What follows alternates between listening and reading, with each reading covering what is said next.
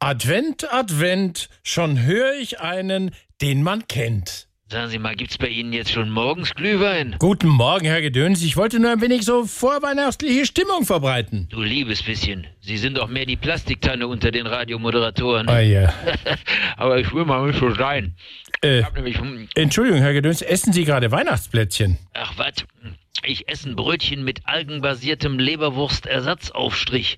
Hat mir der Timo Mittelsiefen auf der Weihnachtsfeier geschenkt. Oh, wie aufmerksam. Haben Sie sich schon revanchiert? Ja, ich habe ihm die Luft aus den Reifen gelassen. Ja, schön. Mhm.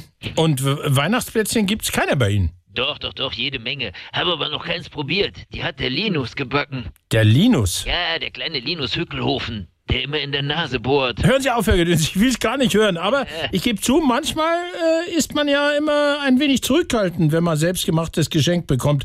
Wenn es allerdings bei über 200 Grad aus dem Backofen kommt, dann... Ja, man soll ja nicht immer so pingelig sein. Genau, Und großzügig. so ist es. Oh, hier hat's geklingelt. Ja, ich dachte, ich schicke die Plätzchen vom Linus mal an Sie. Danke, Herr Gedöns. Geteilte Freude ist doppelte Freude. Michael Werbitzki und Sascha Zeus in der SWR3 Morning Show.